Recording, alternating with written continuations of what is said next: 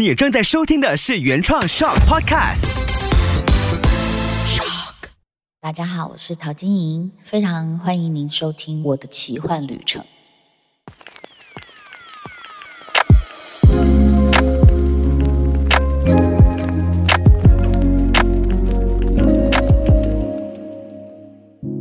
听众朋友，大家好，我是陶晶莹，欢迎你再次收听我的奇幻旅程。今天是第二回，讲到说这个 COVID-19 呢，对我们的地球上的每一个生物应该都有一些影响哦。那可能有些人呢变成大艺术家，有些人变成厨师啊，有些人这个开创了自己的第二春啊，包括事业上的。我自己其实就是很奇妙的走入了这个食品制造业啊，然后也去了解了很多，不管是工厂的制造原料它的一个保存特性啊，或者是这个行销。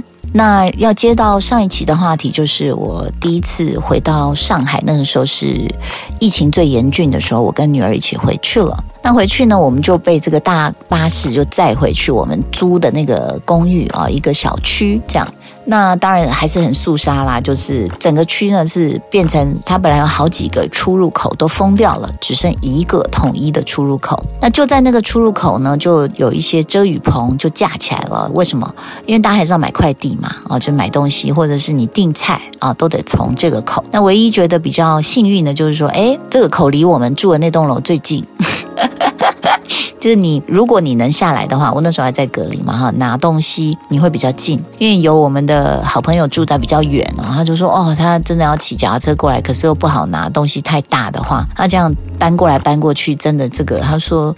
就是每天这样走，可以走到好几公里哦，因为这小区有点距离这样子。那呃，你一回到上海自己住的地方呢，那我是先把一些这个本来的垃圾哦，就是稍微整理哦，我就把它丢到楼梯口。那我想说，我就偷偷跑出来楼梯口而已，然后我再回去哦。啊，就没想到我的那个公寓对面有另外一户嘛，我就觉得门后面有人发出一些声音，就是他们在看。然后等到你差不多安顿好，大概十来分钟吧，小区的居居委哦就来了啊，然后就跟你叮咛啊，然后送你垃圾袋啊什么什么的这样，然后就好像有听到对面有出来跟他们讲，就说，哎，他们刚刚有出来什么之类的哦，就是有点要告密这样子。现在想想也无可厚非啦，就当时只是觉得说，哎，我真的没做什么哦，但是当时对全球的人类来讲哦，这个病我们都不知道它扩散到底有多快哦，然后可能你做了什么行为。都有可能是会散播病毒，所以当然会让别人很紧张哦。甚至其实你回首这两年哦，你看那时候都讲说 一直在查到底是蝙蝠咯，还是海鲜咯，还是猪肉咯，啊，怎么传出来的？众说纷纭啊，那这个中国跟美国呢，他们都有这个一个不同的来源查询，那所以大家当然会人心惶惶。我还记得后来的新闻里面还包括说，哎，是不是那个处理那个冷冻库冷链的工人啊，或者是这个送快递的啊，然后这个樱桃上面有没有这样的病菌啊，有没有这样的病毒啊？那个冷冻鲑鱼上面是不是也有啊？就是大家对于这个 COVID nineteen 啊，真的是非常的害怕。好，那结果我就。开始第一次的隔离人生，就是跟我女儿在上海。那个时候是几天呐？是不是十四天啊？应该是十四天哦。在疫情刚爆发的时候，我们回去。那这十四天里面呢，我们的亲朋好友不断送东西来哦。那你要知道，就是他送，他不可能送到我门口，他就是送到小区的门口，然后再由管理员背一背帮你送过来。那还好，我们这栋近嘛啊。你知道，我那些朋友实在是太疼我了。有一个妈妈送来那个水果是就是两大盒，你知道那个苹果啊、梨呀，哦，那我跟我女儿就两个人哦，你如果不吃就会坏。那我冰箱里，因为之前我不是说我整理一些垃圾丢出去嘛，哦，也放不下那么多东西哦。因为还有一个朋友呢，他就炒了那个麻辣小龙虾，里面还放年糕，好好吃哦。可是他送来的时候就是一大个木盒，我不知道他为什么要放在木盒里，很重哦，然后汤汁还漏出来。你知道，我当然是很开心收到这些食物，可是当时第一个压力就是送过来的管理员背背，就是他年纪蛮大了，那你想他就是要从门口去抱这种几箱水果啊，然后 油腻腻的一大盆的小龙虾啊，然后还有上海的画画老师，他就送来很多，知道我喜欢吃。一些这个糕饼类啊，哇，各种糕饼，所以一时之间我的冰箱就满了，餐桌的桌上也满了。然后我后来就忍不住，我当然是谢谢我朋友，但我就跟他说，呃，其实没有关系的，就是不要送这么多，因为我我觉得对不起那个管理员贝贝，但我还是有打钱给他，就是给他一些小费哦，要不然人家一直这样送，真的很累啦。好，那接下来呢，我们就开始吃那个麻辣小龙虾。我女儿是一点点辣都不能吃的。那我朋友他就是做，还做两种不同口味，就他就开始吃。我说很辣哦，豆豆你要小心，很辣哦。就他吃了一只之后，他就说，好好吃哦妈。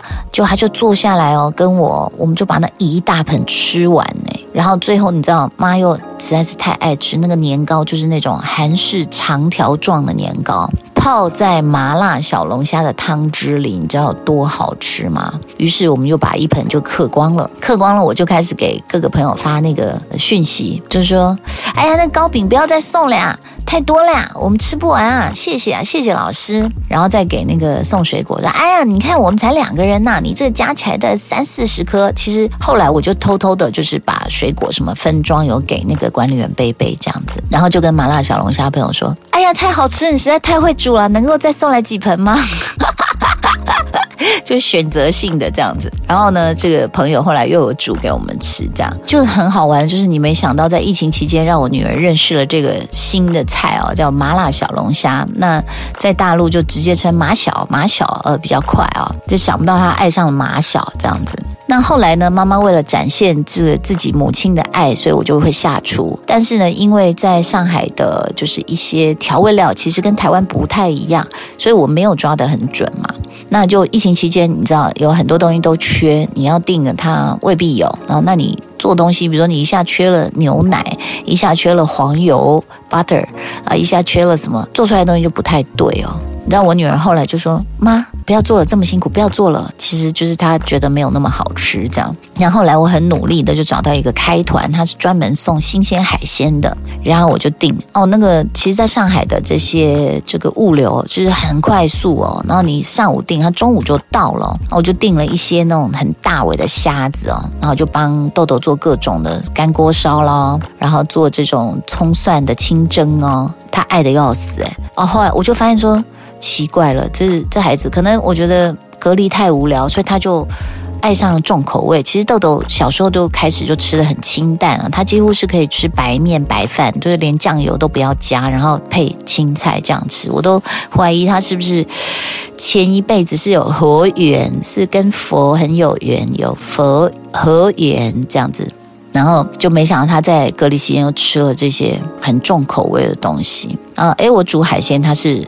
举起大拇指，可是就是你要消化太多垃圾，因为他送来的时候有保冰袋嘛，然后还有那个保利龙箱啊，然后你知道虾子活跳跳的，就我那时候。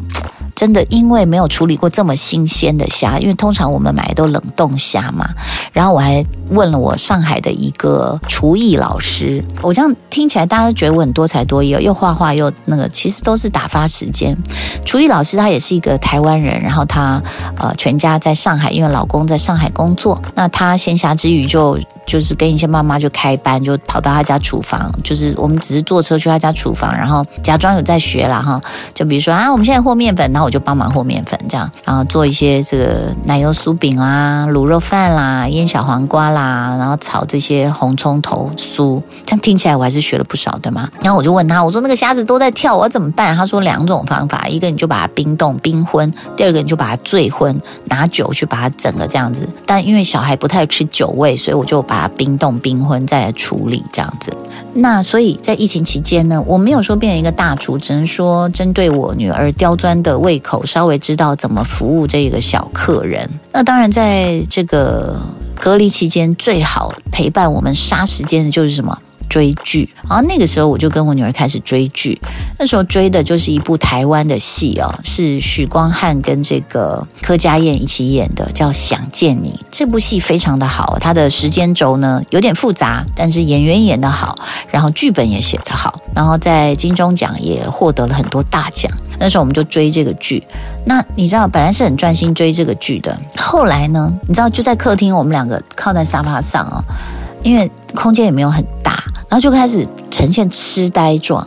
为了让自己有更多刺激，所以我们就开始三倍追剧，不是三倍速哦，是电视播一个剧，iPad 播一个剧，在玩手机这样子，你就让你自己很忙哦。那边的剧情到什么地方啊？iPad 是什么？那我们手上又在玩手游，这样，我觉得应该在疫情期间，大家窝在家的时候都有这样的一个状况吧，所以我们就。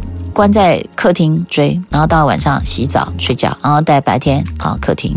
那我们早上都会被吵醒，因为他九点一定要来量你的温度一次。啊，有时候我们真的是没有醒来，那个电铃就叮咚叮咚叮咚叮咚叮咚，然后我们说哦，就起来量体温。其实这些工作人员都真的蛮伟大的啦。然后等到天气好的时候，我们有一个很小的阳台，大概就站两个人这样的一个大小。然后豆豆真的受不了了，他就到阳台上去运篮球、运球。哦，这样看着外面的那个广大的足球场，一个公园这样哦，绿绿的草地，就是心情会比较好。那我那个时候还没有开始运动，我就反正每天就准备做菜做饭啊。然后如果豆豆不吃，我就开始跟他就是生气啊。然后生完气又抱在一起说：“哎呀，好无聊啊，我们两个干嘛干嘛吧。”这样哦，大概就是煮菜、追剧、睡觉。就只能这样子了。那时候豆豆已经回到上海，还是要上课，所以他就线上上课。讲到线上上课，我其实觉得疫情这两年哦，全世界各地的学业学生哦，他们的学业一定。多多少少都荒废了哦，因为你知道在家上课这个事情，其实我觉得不靠谱。就是小孩在干嘛你也看不到，虽然你是开了镜头，他可能偷偷在看手机。那你知道家长也要监督吗？其实 work from home，很多家长也是自己有工作要做，所以我觉得那个教学品质真的不会好。而且其实我觉得各个学校都没有看心理学的报告嘛。其实人的注意力能维持十五到二十分钟已经是一个极限了。那你。一堂课都要上六十分钟了，怎么可能？然后我觉得就是更荒谬，当然这也是没办法，就是要上所谓的 P.E. 体育课哦。然后我就看到我女儿在那个电脑放着，然后就是开始要做各种，比如说做瑜伽啦，然后这个开合跳啦，哦，然后在这个原地跑步啦，这样子哦，就老师还就透过镜头监督。然后疫情期间，你有没有发现有一件事情，有一种新闻哦，居然也发生在我身上，就是有一天他在客厅上课。我不知道他在上课，你知道吗？那我就只穿着上衣，没有穿内裤，我就走出去了。但是还好，上衣是够遮到屁股的，这样子走出去之后，我就在镜头前面晃过了。然后我女儿就很惊恐的说：“妈，我在。”镜头上，大家全班，我就 我就倒吸一口气，就赶快冲回房间。这样，那后来我就很紧张。等他下课，我就说：“你赶快问老师啊，因为这个如果还在放在线上给大家看，如果看到有没有看到什么？” 后来他就说：“还有跟老师确定说没有没有，还好衣服够长，有遮到这样子。”哇哦，我不晓得你有没有这个经验，算是奇幻旅程当中的一件。嗯，不能说每一个人都会发生，但是你在网络上看到很多这种影片。对不对？就是有人穿帮，然后有人这个下课还没关机，然后跟老婆在接吻，或是发生更亲密的行为，就全部传出去了。这个真的是疫情里面的一道很荒谬的风景。那我真的不是故意的，我没有想要在我女儿的同班同学面前袒露自己，真的就是要去客厅喝水这样子哦。那因为她没有发出声音嘛，所以我就以为她在安静的干嘛。好，那镜头摆的位置刚好就在卧室的门口，这样 是不是很傻眼？我的奇幻旅程第二集告诉你呢，这个我们第一次隔离，接下来还有更多这两年发生的奇幻的事情，欢迎你继续收听喽，拜拜。